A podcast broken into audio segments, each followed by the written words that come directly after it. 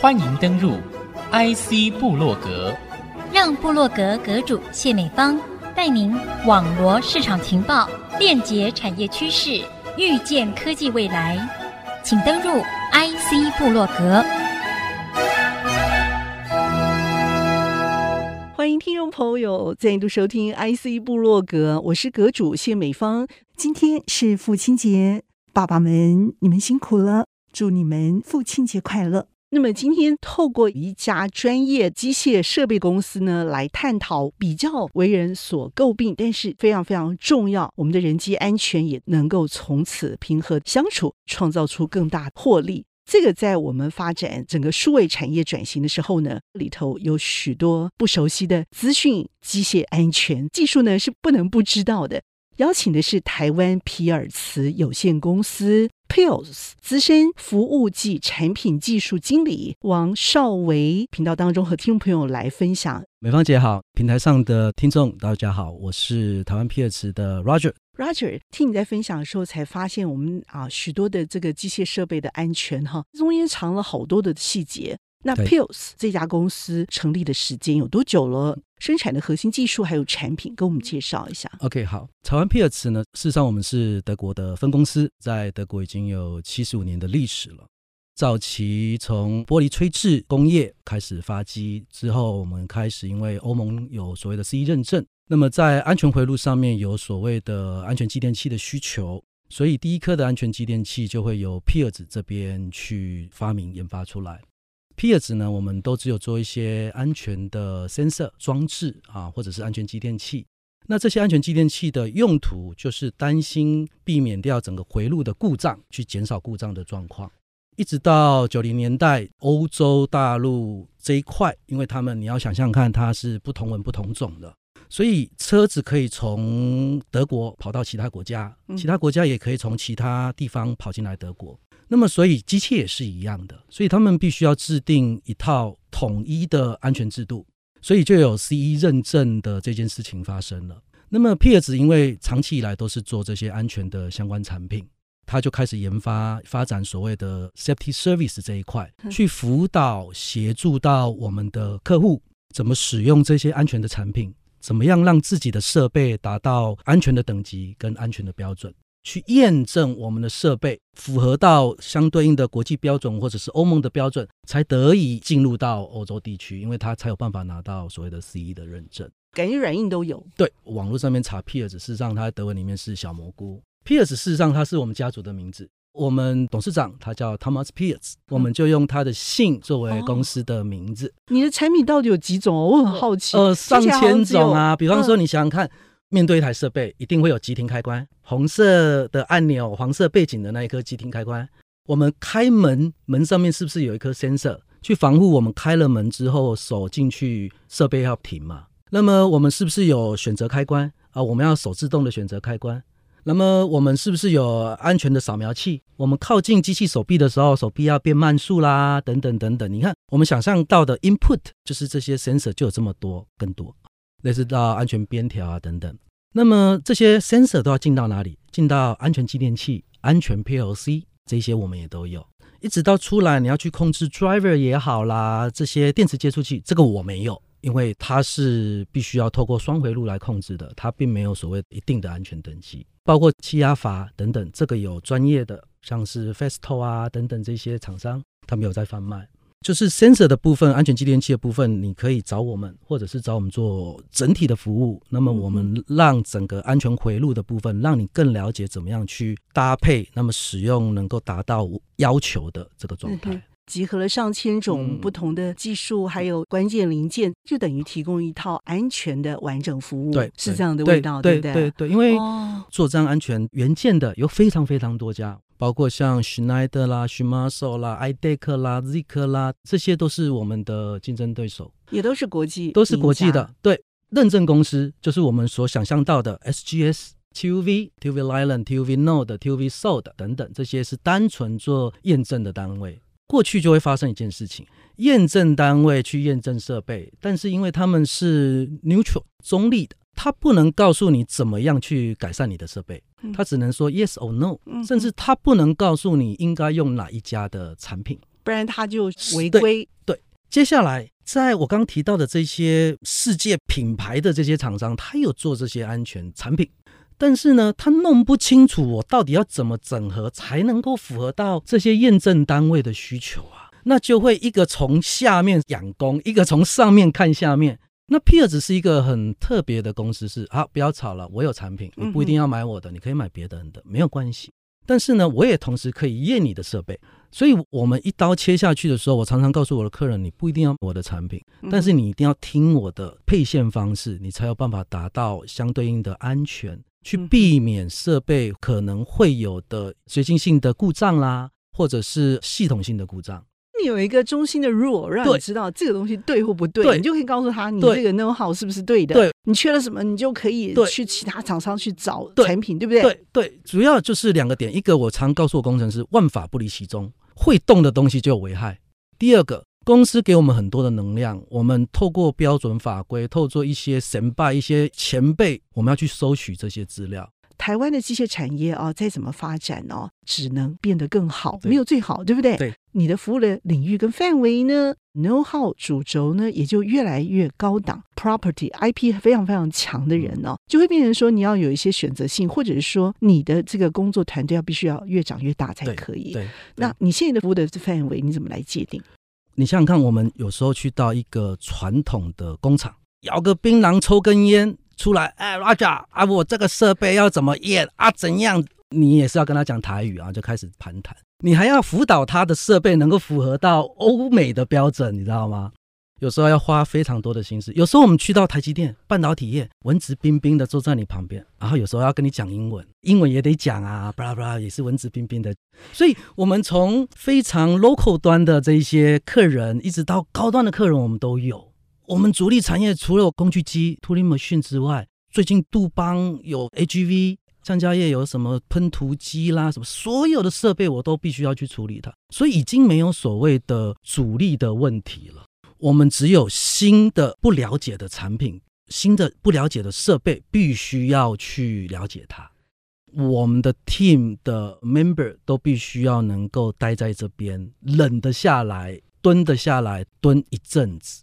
否则就会有一些传承上面的问题。嗯，你想想看，我去看一台设备，我看到的是，比方说五十个风险点，但是新进的同仁他可能比较没有经验，他可能看到的只只有五点啊，他并不认为其他点是风险啊。这些就是问题。OK，所以公司也给我们一些 training 啊，或者一些认证的课程，像 CMSE 的认证课程，目前也都开放给我们听众报名。这个称为 Certification Machinery Safety Expert 的课程，就是机械安全专家的课程。OK，希望你在相关领域的人员，透过四天很密集的课程。那么，透过 TUV NORD 这边的考核，哦，不是我考的，TUV NORD 的考核，针对于全世界的设备，探讨欧盟 ISO 的标准啊，让公司的设备怎么达到国际标准的安全。我觉得这个课程哈，呃，不是不红，而是太红了，嗯、因为你这方面的这个服务设备的厂商。你要生产，你就要机械，你就必须要有资讯安全的知识，还有完整的这一些做法，所以就必须要来接受专家的训练，嗯嗯、对不对、嗯？主要是他有个考试，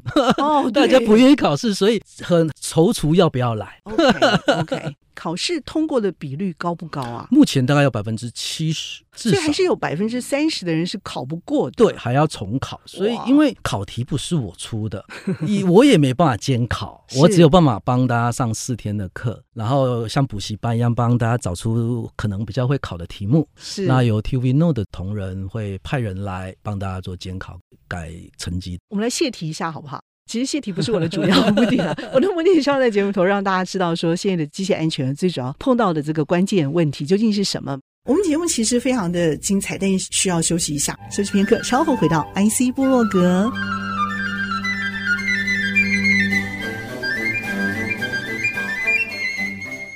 欢迎您再度回到 IC 部落格。那么今天节目和您分享内容的是。台湾皮尔茨 Peers 资深服务暨产品技术经理王少维，现在啊，因为数位化的发展，我转型，我机械设备我要怎么样去做？嗯、我们就会说这个擒贼先擒王，对不对？嗯、我一定要把这个头头找出来啊！嗯、所以我要线下提，请问一下，你们最重视的机械安全究竟是什么？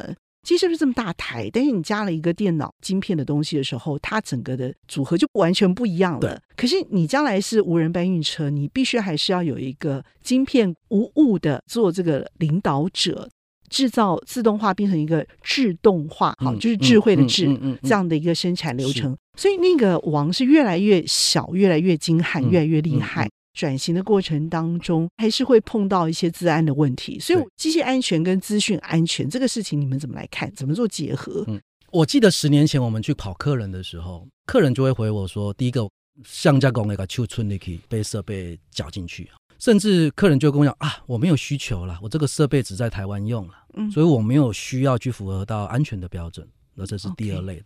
第三类的是有啊，我有急停开关啊。设备发生危害的，急停开关按下去就会停了啊，等等等等，哦，这是十年前的状况。一直到我们开始进入到 consulting 啊，开始到所有的设备需要进入到出口，出到欧洲地区或者是国际上面的其他国家，或者是有很多国际的买家来到台湾看设备的时候，他才发觉哦，我设备不只有装要装急停开关，不只要装门开关，我还要担心这些开关会不会发生故障。呃，急停开关压下去，门打开，设备会不会不停啊？就像我们现在这个开关按下去，灯会不会不亮？就像洗衣机打开之后，会不会滚筒式洗衣机里面的滚筒还在转呢？那么就会进入到好多好多的标准。我今天不想提标准的数字，比方说什么 ISO 幺二幺零零啊，巴拉巴拉巴，这些大家听到就头痛了哈。但是开始有这些国际的买家来到台湾之后，会发觉，哎，我开始要门打开，设备要能够停，而且要避免它的故障，所以要买安全继电器，要买安全的 PLC。那么减少故障之后，去确保设备在必须停、该停的状况下，那么我才能够做操作。这个是所谓的安全。所以安全的定义在于，我担心人被设备受到伤害，哦，人的手被设备绞进去了，或者是人的手被设备砍到了、切到了，等等等等，这是我们所谓的 safety。是，中文跟英文就很好玩，在中文有的时候我们呃治安，但是有时候也把它翻成安全。那 safety 你去找，有时候它会翻成 safety，有时候会翻成 security。那 security 我们今天为了要把它区别成跟 safety 有所区隔，我们所以把它分成是治安，那么就是称为 security。那么 security 呢，也是一个时代的产物。你想想看哦，大家以前吃不饱，所以现在吃饱穿暖了，要看戏，要看电影，要看什么？所以在以前的时代，我们不需要这些安全的继电器、安全的回路。现在为了要吃饱，我们把这些设备为了要出口。所以要增加这一些安全的 sensor、安全的回路，去符合到国际的标准，甚至国内的使用单位也慢慢提升它的制造规格。他很愿意买好的设备，去避免这样子的危害发生。了解。即便是在台湾使用，在近几年来，我们常听到的一个叫做工业四点零。工业四点零里面有一个叫做自动化，或者是叫做无人工厂的编制。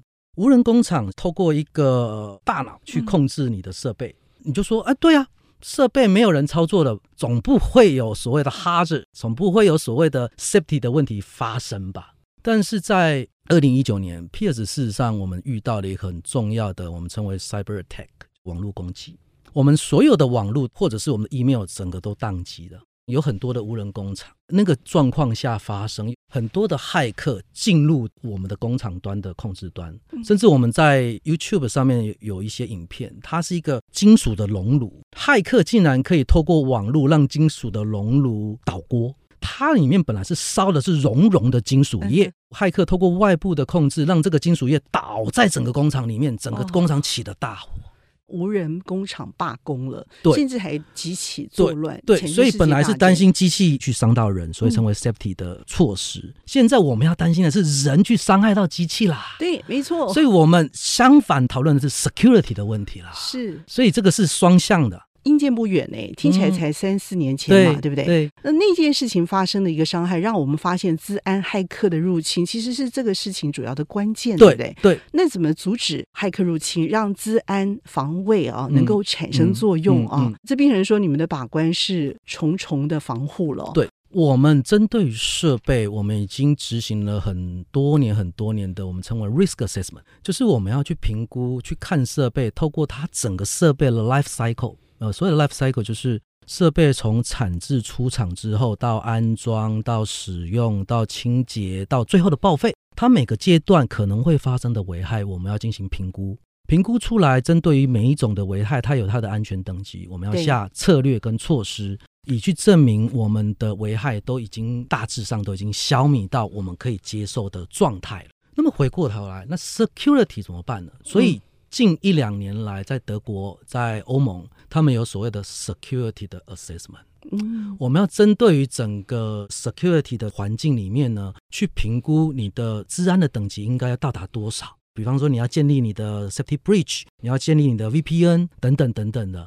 那现在在德国已经开始了，尤其是他们的所谓的政府单位的标案，他们的水利、电力工厂全部都要拿到 security assessment 的报告，并且得到一定的措施跟消弭之后，他们才可以让这些水厂、电厂开始做运作。等于说我上游就先把关。对，所以过去有所谓的 risk assessment 针对 safety 的部分，现在有所谓的 security assessment 的部分针对 security 的问题。所以，我们从 safety 在从去年开始，我们开始接受 security 的 training 了。嗯，太好了。我们从今年年底甚至明年开始，我们要针对于工厂端的 security 的这些问题，我们要进行所谓的 security assessment。OK。所以又回回到十年前的状况啊。还记得十年前我们到工厂端，客人会说：“嗯，我的设备没有要出口啊，我不需要做 risk assessment，我不需要做 CE 认证，我这样子就好了。”我记得前一阵子，我问我的客人，我说：“哎，我们有做 security 啊？”我们客人开始讲了：“我们的设备都 stand alone 的，不接上网络的，不需要。”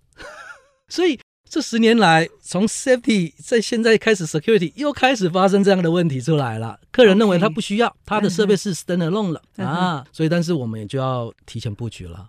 事实上，在 ISO 幺二幺零零里面，对于整台设备应该会发生的危害，它都已经有个列表了。早期我刚开始在做设备验证的时候，公司都会要求你这个表一项一项要去 check，比方说有没有卷夹的危害，有没有撞击的危害，有没有卷入的危害，有没有切割等等等等，你一项一项要去 check，这是第一个我们能做的。第二个，我们需要使用单位或者是维修单位跟我们做配合，从我们有一个标准的流程的 checking list。之外，我们还需要伴随着这些些操作员啊、维修人员的这些工作的说明，我们才有办法做的是比较完整。我没有办法说做到百密没有一疏，但是我们希望我们做好的这样的设备，即便会产生风险或危害，都是非常非常低的。Security 也是一样。我们怎么从你是在很频繁的在去做传输的过程当中，或者是你有怎么样的漏洞？我是不是现在用 VPN 就可以做一些切断的功能？或者是我是不是百密一疏？是不是还有其他的漏洞？我可能还会让我的骇客朋友还能够进来哦，所以这个还是要去防堵啦。哦，所以你怎么样提供比较详细的这些使用的一个方式啊？你的传输方式啊，你的 topologic 就是所谓的你是圆形的这些传输方式，还是新型的这些传送网络逻辑方式？基本上我们都要去探讨。我觉得皮尔茨就是要在这个地方去设好一个全方位，对让这样的疏漏降到零。对，好，对，这种可能性是最好的。对 对。你们甚至要想到别人没有想象过的问题，我们对对我们在这边久了之后，嗯、我们常会觉得自己就像那个《绝命终结战》的那个电影影片，你知道吗？我们就发觉，哦，那个等一下，好像走出去马路上，马上就有会发生什么样的事情，或者是等下游泳池那个塞子会开了，人会被吸下去，我们就常常会有这样子。但是我要讲的是，做设备安全有时候不是无限上纲。有时候有一个风险点是在两米高的位置，我们不能说它是高风险啊，因为搞不好八辈子八年内搞不好不会有人爬上去啊。但是它又不是完全没有风险，所以我们就会利用着这一些既有的这些 tool、这些工具、国际上面的工具、这些风险评估的工具，去把它可能会发生的危害的高中低的分数把它算出来，透过相对应的策略去把它做消弭的动作。因为有太多意外，其实是发生在人的这个规划范围之外的。对，对，就是人家讲天有不测风云，那你们怎么样让资讯安全呢？不测风云呢，能够降到零？嗯，比如说你们怎么去面对这些像 ESG 这样的一个企业永续目标？我觉得你们就是最好置入的风险公司，哎，因为你们不止把风险降到最低，而且还准备了智囊团，可以去应付 ESG 追求的这个企业绩效目标。对，所以这个部分提供一些应应之道吗？嗯，从 Safety 开始起家，担心人受到机械的伤害。那么因为工业四点零无人工厂的出现，所以 Security 变得非常非常的重要。所以公司事实上也发展布局的比较早，所以我们开始做所谓的 security assessment。那很有可能在明年度，我们就会提出这样的服务。那么我们现在所有同仁都是开始在接受这一方面的这一些 training，内部的 training，德国这边内部的 training。既有的有一些的产品，包括 VPN 也好，透过 Safety Bridge 也好，透过你网络本身的 topological 的回路也好，我们都有机会让这些骇客攻击降到。相对低的状态，但是道高一尺，魔高一丈。我们不能说我们现在这样做了之后就能够完全防堵，以后还是骇客还是会有新招。那 Pierce 相信我们，就是 Pierce 事实上是一个不断前进的一个公司。你想想看，它从机械设备安全要跑到网络设备安全，事实上隔行如隔山。但是 Pierce 很愿意去做投资跟发展，它在 Security 跟 Safety 这一块，事实上是不断的在做前行跟前进的动作。都很愿意去发展相对应的这一些硬体漏洞的这一些防堵的这些装置。我们在进场之前，无论在 safety 和 security，我们都要做全面化的规划，确保 safety 跟 security 这两件事情尽可能的把这些危害点都消灭了，才能够进场。台湾皮尔茨有限公司哦，总公司在我们的德国具有七十五年这样一个悠久历史的国际公司，资深服务及产品技术经理。王少维啊，精彩的分享当中领略了我们高科技精湛的资安。那么今天节目非常的谢谢我们的 Roger，谢谢，谢谢主持人，谢谢，谢谢。IC 部落格，我是谢美芳和 Roger 一起在频道上和大家 say goodbye，拜拜。